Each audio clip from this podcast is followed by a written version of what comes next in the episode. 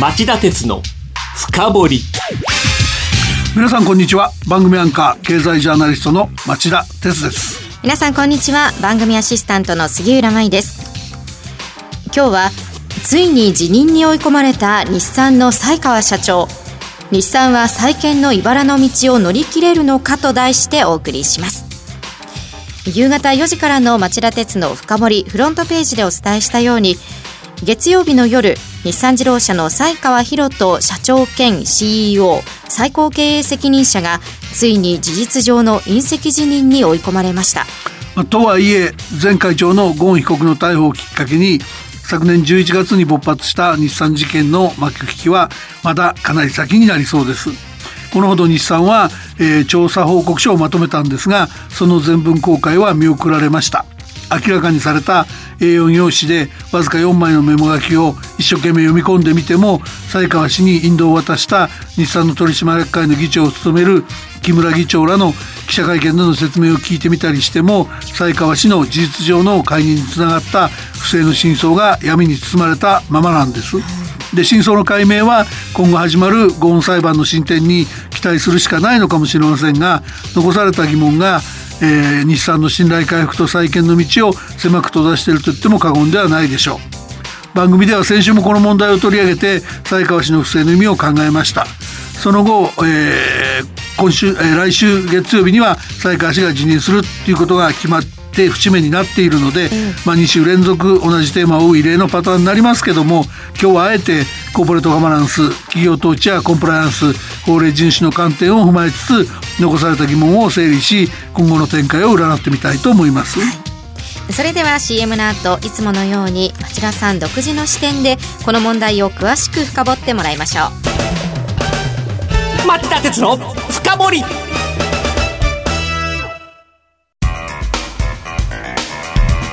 今日の深掘り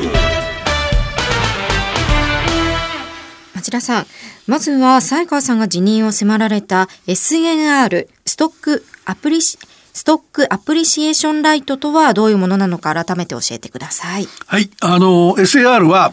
取締役や執行役が受け取れる報酬として一部の企業で導入されている株価連動型の報酬なんです、はい、あらかじめ5年ぐらい先に設定した権利行使日の株価が当初決めておいた基準価格を上回っていれば企業価値の向上に貢献したとみなしてその分だけ報酬をもらえる仕組みとなってます、うん、その SAR が注目を集めたきっかけは雑誌の報道でしたよね。そうですね。あの SAR を悪用して才川氏が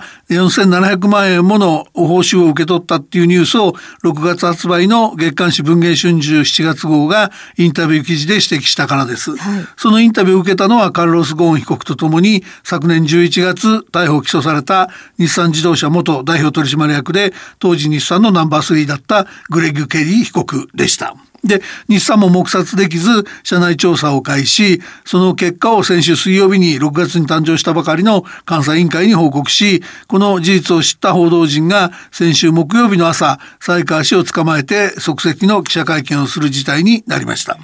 その場で才川氏は SAR をゴーン体制時代の仕組みの一つと述べ、えー、責任がゴーン被告らにあると匂わせた。そして不正手続きを知らなかったとはいえ水増しされた報酬を受け取ったことを認めて陳謝差額を会社に返還することで事態を収集する意向を明らかにしたっていうんです。はい、でこの番組では先週こうした発言に着目、えー、今週月曜日の取締役会がいい加減な対応したら大変だと警鐘を鳴らしました。うそうでした。まあ、町田さんテーマを急遽差し替えて資料作りにバタバタしていたのをよく覚えてます。はい、で月曜日の取締役会が才川 CEO に辞任を迫り事実上の解任に至ったことはこれはガバナンスが効いたと評価できるんでしょうか？いや当たり前のことで遅すぎたぐらいだと思いますよ。遅すぎた、えー、どういう理由で取締役会は辞任を促したんですか？あのこの時期にですね、えー、ゴーン事件に関する社内調査報告書がまとまってってその一つの節目を迎えたっていうのと、はい、才川氏の受け取るべきでない報酬の図量が明らかになったことの2つですね。ええ、で当の才川さんは取締役会議長らの記者会見の後一人で記者会見に臨み、えー、すべき整理をして次の世代に渡すつもりだったが全部やりきれなかったと未練たっぷりに辞任の弁を語りましたよね。町田さんはこの才川さん辞任が遅すぎるとおっしゃるのはどういう点ですか？あの才川氏はゴーン体制下で副社長に就任し以後13年以上にわたってゴーン体制で経営のトップに君臨してきた人物ですよね、うん、なのでその昨年11月に逮捕に至ったような罪がゴーン被告らにあったとすれば当然才川氏もとっくに攻めを負うべき立場にあります、うん、でそのことは6月の株主総会で才川社長の取締役再任案に日本生命や三菱 UFJ 信託銀行、みずほ信託銀行、三井住友トラストアセットマネジメントといった大手の機関投資家が揃って反対票を投じたことでも明らかなんだと思うんです。で、加えてその才川さんは経営者としての能力にも大きな疑問符がついてますよね。あの新年度に入ってからの業績が惨憺たるもので、今年4月から6月期の連結決算で日産は純利益がなんと94%減の63億円と自動車メーカー7社の中で最低でした。で過去最高の同じ時期に過去最高の純利益を叩き出したトヨタ自動車とはあまりにも対照的でした。であとその日産は9月の5日に発行条件の決定定を予定してた3年から10年ものの4つの普通社債、えっ、ー、と、総調達額は2500億円になるんですけど、これの発行を延期せざるを得なくなった。で、延期の理由が今回の SAR 問題にあることは明らかで、才川氏が資金調達計画まで狂わせたことになります。その一方で、才川氏の不適切な報酬ずれを問題はほとんど解明されてません。日産は才川氏にはゴーン氏らと違い、不正の意図がなかったというぐらいで、説明らしい説明をしてないんですよね。そう言われると、この取締役会が甘い気がしますよね。あの、ゴン氏の不正に関してはね、もっともらしく厳しく追及してるんですよ。はい、あの、例えば木村木村議長は記者会見の冒頭で、ゴーン被告らの不正に関する調査は去年10月からやってたと言って、それで被害額は総額で350億円に達してて、そのうち100億円が、えー、未払いの役員報酬だって解説してるんですね。うん、あの、この非公開された社内調査結果に関するメモを見てもですね、ゴーン被告やケリー被告の金融商品取引法違反、からゴーン被告の会社資産の私的流用、えー、販売店への支払いをめぐる不適切行為なんかが過剰書きにまとめられてるんですね。ところがね、メモのその他っていう部分に、あの、記された西川氏への SAR を使ったその不正な報酬付与のくだりは、も、まあ、全く説得力がないって言っていいと思うんですね。あの、ケリー被告が西川氏から役員報酬の増額を要請された際に、その要求に応じないこととする一方で SAR の権利行使日を偽装して SAR 報酬を不正に4700万円増額したってしてるんですけどこれ才川氏に不正の意図がなかったって断定する根拠にならないんですよねこれじゃね。なぜ要求に応じないとしたと言っておきながら SL を使って不正をし才川していてそれが才川氏の要求したあの報酬の増額と無関係だとか別問題と言い切れるのか感じの根拠何にも示してないんですよ。それからあの木村議長は不正受領分の返却の意図が確認できたっていうんで再開始をかばってるんだけどあの問題の不正から2ヶ月後に事実を知らされたっていう才川さんが2013年に受け取ったものをですね今日まで6年間も返却してこなかった事実こそ黙ってもらっておこうっていう意図があったんじゃないのと悪意があったんじゃないのって疑わなきゃいけないですよね。思っちゃいますよね。で、これは前にも言ったと思いますけど、念のためにもう一回言うと、その実は才川氏の言い分と文藝春秋のインタビュー記事で、ケリー被告が答えたあの話が全く違ってるんですね。はい、でちなみにケリー被告は2013年に才川氏から SAR と呼ばれる株価連動型報酬の株式を何株分持ってるかって質問されたと主張してます。で、冒頭で説明したように、SAR は権利行使日の株価が基準株価を上回ってれば報酬をもらえる仕組みですが、そのケリー被告によれば答えを聞いた才川氏は、行使日が5月14日と決められてたにもかかわらず、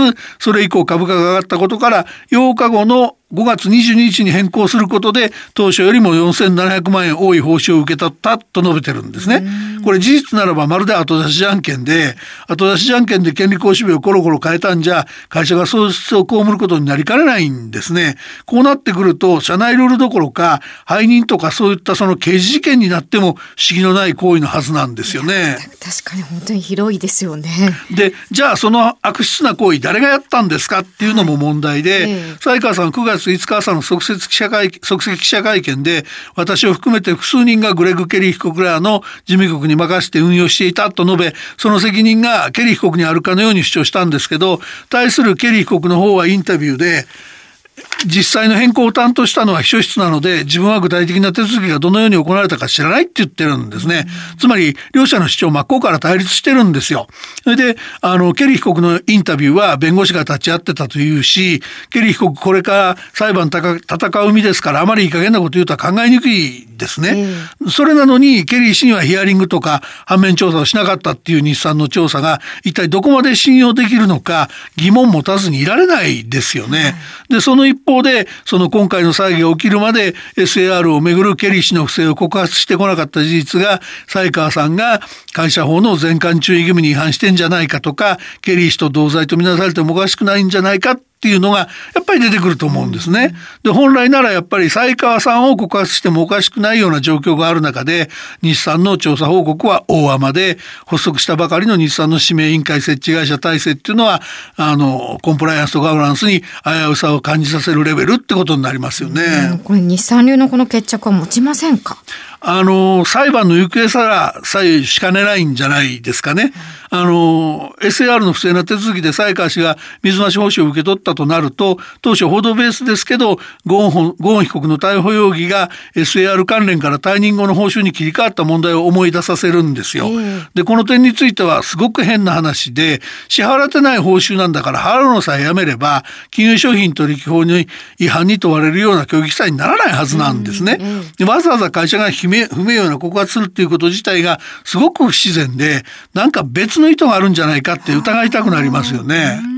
で、いずれにしても、だからこの SAR 問題の徹底解明は絶対に必要で、あの、日産では複数の関係者がゴーン告発に対して司法取引をしたとされていて、その SAR に関連する違法行為の疑いがあるにもかかわらず、もしそちらを免責してゴーン告発を優先したんだとすれば、そんな両方悪いのに片方だけ許すみたいな、そんな司法取引はちょっとと社会として容認するとは日本じゃ思えないですよね。えー、だからここのとこは警察ももう一回りして才川疑惑に切り込まないとダメだと思いますよ。